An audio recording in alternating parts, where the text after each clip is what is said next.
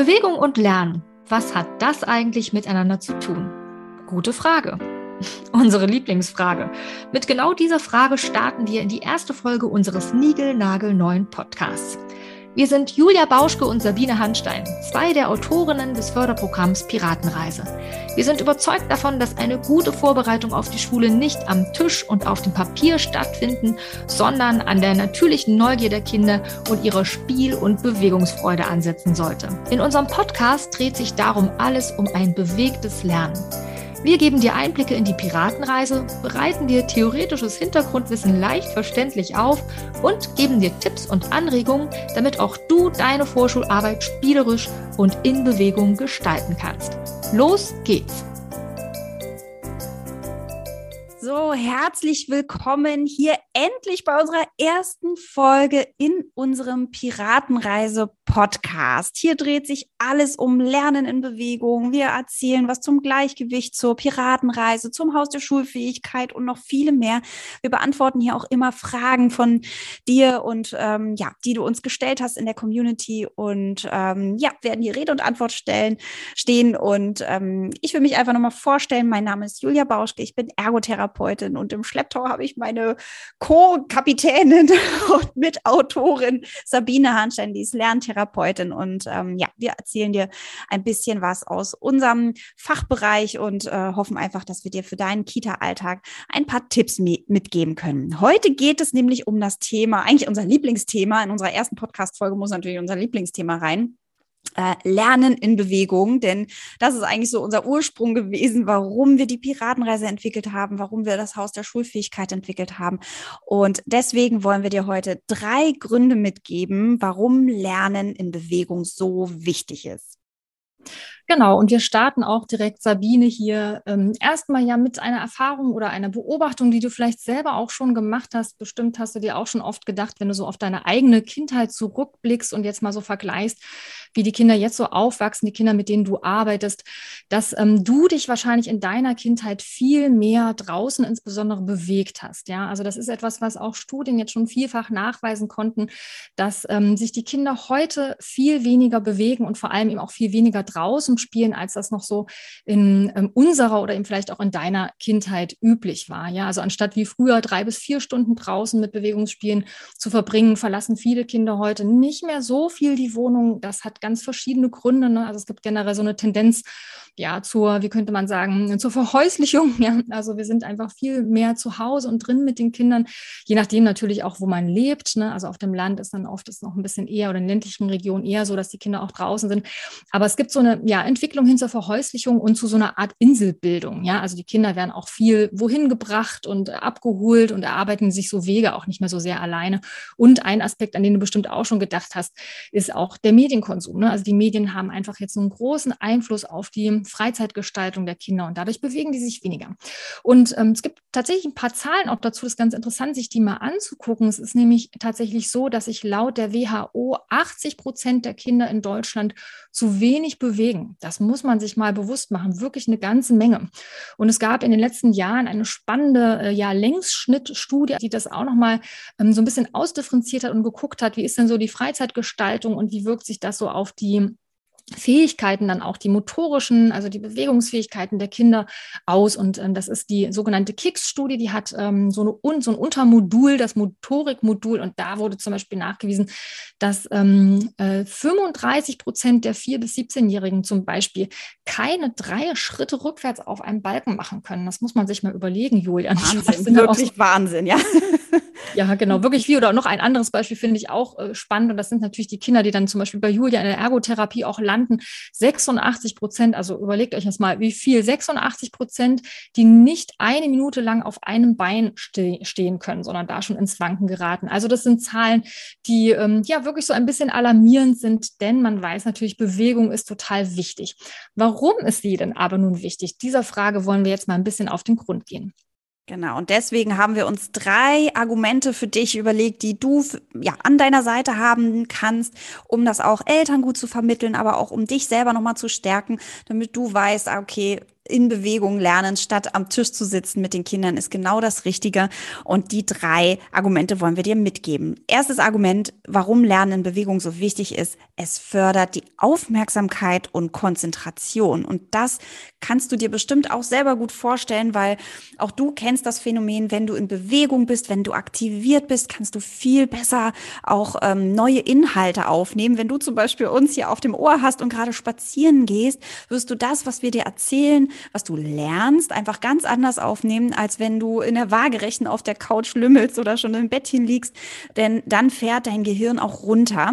Das heißt also, je nachdem, wie du dich bewegst, hat das natürlich Einfluss auf unser Gleichgewicht und das wiederum auf unsere Konzentrationsfähigkeit, auf unsere Aufmerksamkeit. Denn auch das Gehirn wird ganz anders durchblutet, nämlich viel besser durchblutet wenn wir in Bewegung sind.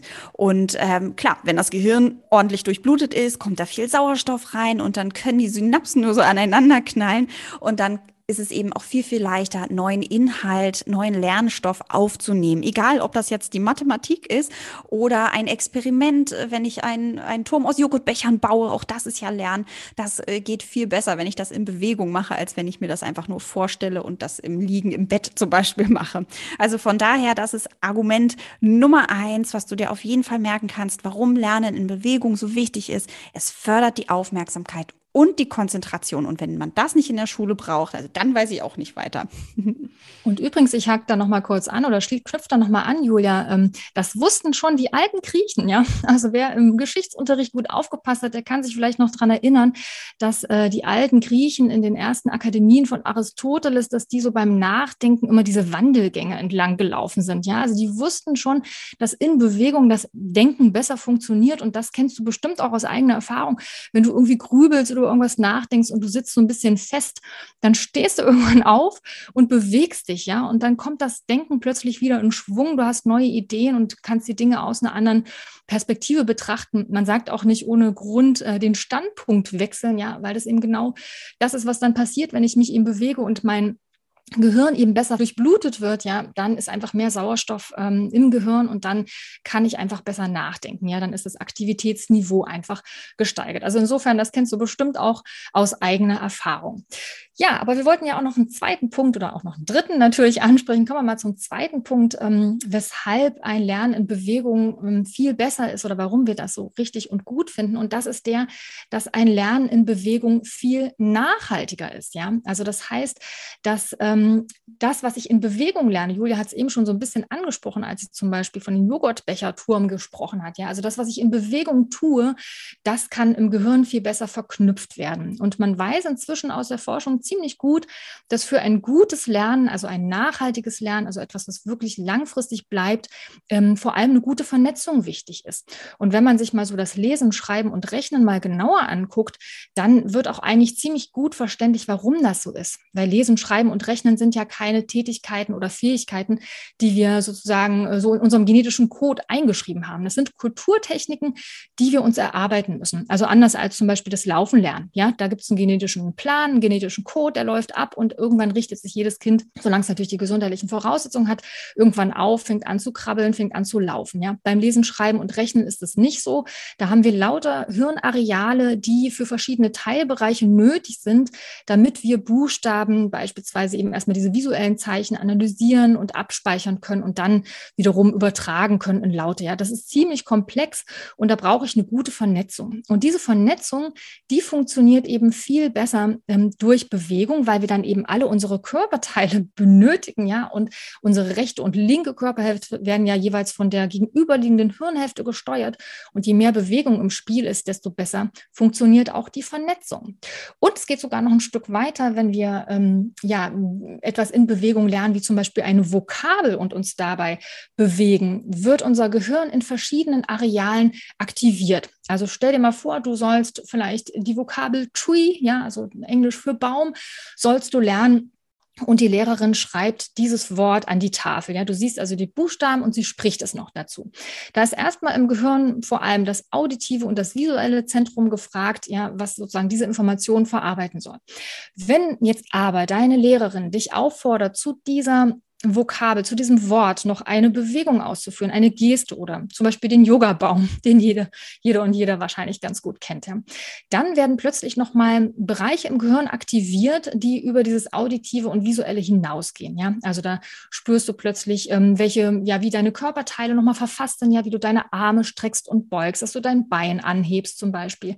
Und auch über die Haut spürst du verschiedene Reize in dieser Bewegung, die du brauchst, eben um ähm, diesen Yoga-Baum beispielsweise zu machen. Und all das wird plötzlich verknüpft mit diesem Wort Tree. Ja? Und wenn du dann ähm, etwas später oder am nächsten Tag versuchst, dich daran zu erinnern, was hieß denn nochmal Baum auf Englisch und es fällt dir vielleicht nicht sofort ein, dann mach mal den Yoga-Baum und möglicherweise, ziemlich wahrscheinlich sogar, ähm, wird dann diese Vokabel in deinem Kopf wieder aufploppen. Das heißt also, Lernen in Bewegung hat wirklich auch nochmal diesen Effekt, dass einfach durch diese ähm, vielen Hirnareale, die dann aktiviert werden, wirklich eine gute Vernetzung passiert und dann einfach Dinge auch nachhaltiger abgespeichert werden können. Ja, und damit kommen wir auch schon zum dritten Argument, weil eigentlich knüpft das fast an dem an, was Sabine gerade erzählt hat. Denn wenn du dir vorstellst, dass du Vokabeln so lernst in Bewegung mit einem Yogabaum oder mit einem Löwen, der du ein Löwengeräusch dazu machst oder wenn du äh, und dann noch die Krallen ausfährst oder ähm, weiß ich nicht, vielleicht ein Auto und dann ein Lenkrad dabei ähm, mit, deinen, mit deinen Händen darstellst, dann macht das auf jeden Fall auch Spaß. Und das ist unser drittes Argument, warum Lernen in Bewegung ähm, durchaus sinnvoll ist, denn es macht Spaß. Und immer wenn wir motiviert sind, wenn uns etwas Spaß macht, dann lernen wir einfach viel, viel besser. Und dadurch, dass Bewegung grundsätzlich auf unseren Körper sich positiv auswirkt, ja, da werden Hormone freigesetzt, wir werden, ähm, da werden Endorphine frei äh, ausgeschüttet, das sind unsere Glückshormone, ja, wenn wir uns bewegen, geht es uns in der Regel deutlich besser.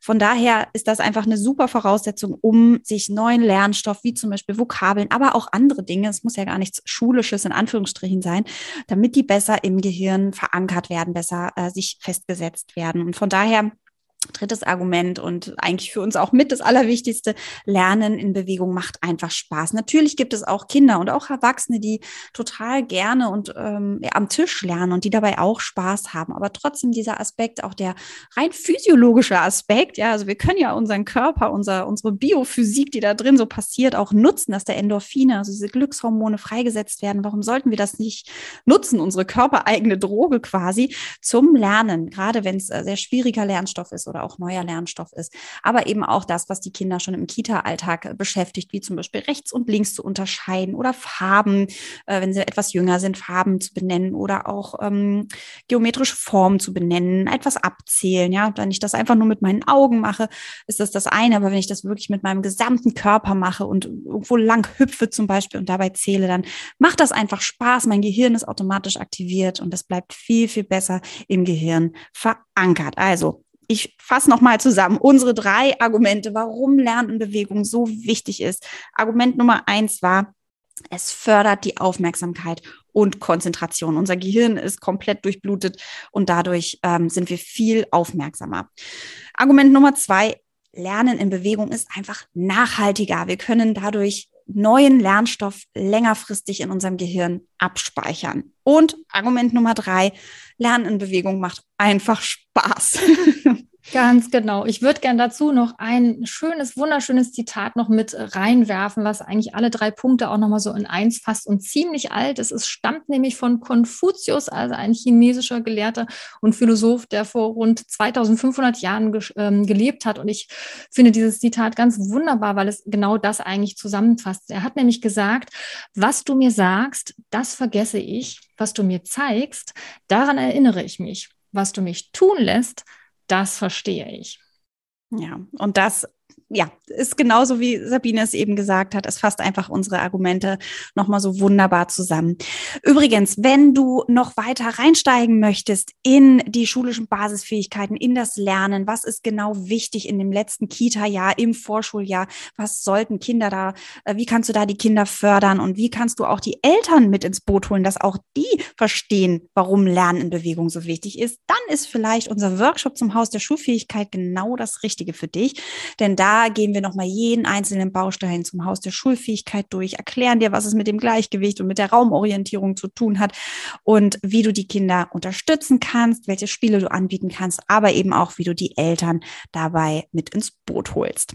Genau, und vor allem bringen wir dich auch dort natürlich ins Tun, quasi ganz gemäß Konfuzius, ja, denn wir wollen natürlich, dass du die Dinge richtig durchdringst und verstehst und deswegen ist es auch ein Workshop, also etwas, wo du wirklich auch selbst ins Ausprobieren kommst, denn all das, was man wirklich aus eigener Kraft versteht, durch Selbsterfahrung und Aha-Erlebnisse, das bleibt dann natürlich auch viel nachhaltiger hängen. So, dann hoffen wir, dass wir dir heute drei schlagfertige Argumente, schlagkräftige Argumente äh, mitgeben konnten und äh, freuen uns über ein Feedback von dir, gerne per E-Mail oder auf Facebook. Und ähm, ja, dann feiern wir jetzt erstmal unsere erste Podcast-Folge und werden dann mal in die nächsten Podcast-Folgen gehen. Bis dann. Genau, bis dann.